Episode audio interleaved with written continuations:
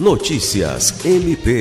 O Ministério Público do Estado do Acre, por meio da primeira Promotoria de Justiça Civil de Cruzeiro do Sul, realizou nesta segunda-feira 4 uma inspeção no Hospital do Juruá para verificar o atendimento dispensado às crianças acometidas pela Síndrome Respiratória Aguda Grave.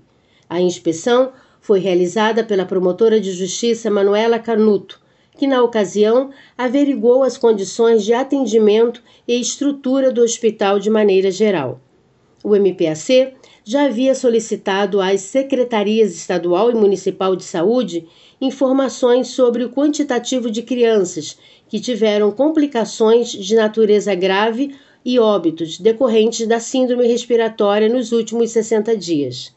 O MPAC também está acompanhando a disponibilidade de medicamentos para tratamento da síndrome, bem como a existência de plano de contingência para atendimentos pediátricos para dar vazão à eventual superlotação durante o período de estiagem e queimadas, bem como as medidas tomadas pelo Estado e município a fim de amenizar surtos da síndrome respiratória em crianças.